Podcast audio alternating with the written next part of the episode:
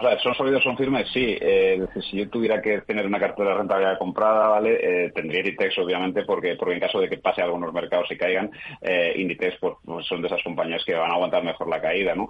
Y, el grupo lo está haciendo muy bien. Ahora bien, si, si me preguntas a nivel fundamental si Inditex sigue mereciendo la pena tenerla en cartera y esperar pues realizaciones de doble dígito, pues por fundamentales no.